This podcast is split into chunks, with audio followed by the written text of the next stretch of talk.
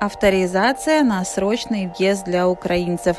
Неудобная правда и как с ней бороться.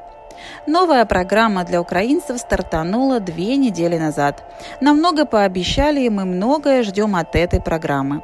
Нам нужно забрать наших близких и сделать это как можно скорее. Итак, что же идет не по плану или не так, как мы все ожидали?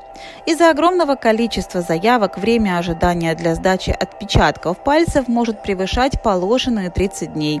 Если у вас нет возможности сдать ваши отпечатки пальцев в течение 30 дней от даты запроса, вы сможете сдать их позже, ваш файл не будет закрыт.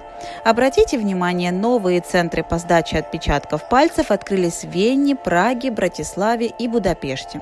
Места в центре по сдаче биометрики в Варшаве полностью забронированы на следующие два месяца вперед. Аппликанты пытаются сдать отпечатки в порядке живой очереди, которые огромные. Если есть возможность сдать их не в Варшаве, используйте другие центры. Вашу заявку рассмотрели и запросили паспорт, но вы не можете выехать из Украины и точно не успеете отправить паспорт в посольство в течение 30 дней. Не переживайте, ваш файл не закроют. Вы сможете поставить визу в паспорт и по истечению 30 дней. Вы отправили запрос на визу и не получили никакого ответа и даже не получили запрос на отпечатки пальцев.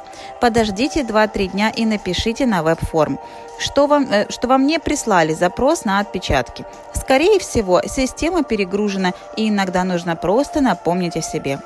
Вы сдали отпечатки пальцев и ждете уже больше двух недель ответа. Опять же, напишите на веб-форм и попросите еще раз, чтобы ваш файл поставили на очередь по приоритетному рассмотрению. Нужно напоминать о себе. Вы отправили паспорт, чтобы вам напечатали визу. В нынешней ситуации это может занять больше месяца из-за огромных очередей. К сожалению, это наша норма на данный момент. Вы отправили запрос на визу, не имея загранпаспорта, просили канадский проездной документ своей заявки и получили, поздравляю, запрос прислать паспорт, чтобы вам поставили визу. Кстати, и такое бывает. Как бы это ни звучало странно, но департаменты по обработке файлов и департаменты по выдаче проездных канадских документов разные. Тут есть два варианта развития событий. Или написать на веб-форм и еще раз уведомить, что паспорта нет и нужно выдать проездной документ, или же попробовать лично приехать в канадское посольство и на месте узнать, как написать заявку на выдачу проездного документа, приложить документ на запрос паспорта и письмо заявления на выдачу канадского проездного документа. Если у вас уже была виза в Канаду до открытия новой визы для украинцев, и вы по ней уже заехали, вы имеете право пребывать в Канаде без выезда 6 месяцев. Чтобы иметь право пребывать в Канаде до трех лет, не выезжая, вам нужно еще раз подать на визу через новый портал, даже находясь в Канаде.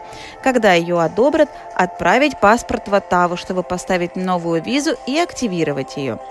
Виза активируется при выезде-въезде в Канаду на границе с Соединенными Штатами. Там же можете запросить разрешение на работу, если до этого вы этого не сделали. Будьте внимательными, если делаете въезд-выезд и вы не вакцинированы, потому как придется отсидеть опять карантин. Есть информация, что виза активируется при выдаче открытого рабочего разрешения по ней, но она пока не подтверждена, потому буду вас держать в курсе позже. Нет никакой достоверной информации по медицинской страховке для приезжих украинцев. Провинции молчат, ссылаясь на то, что им нужно знать, сколько украинцев прибудет в каждую провинцию. А потенциальные иммигранты из Украины держат паузу, не покупая билеты в Канаду, так как не знают, будет ли им обеспечена медицинская страховка по прибытию. Информация будет меняться и обновляется каждую неделю, каждый день, Следите за моими новостями здесь и на профессиональной странице в Фейсбуке. Мы все друг друга поддерживаем и будем продолжать это делать. Мы помогаем и будем помогать. Мы все выдержим.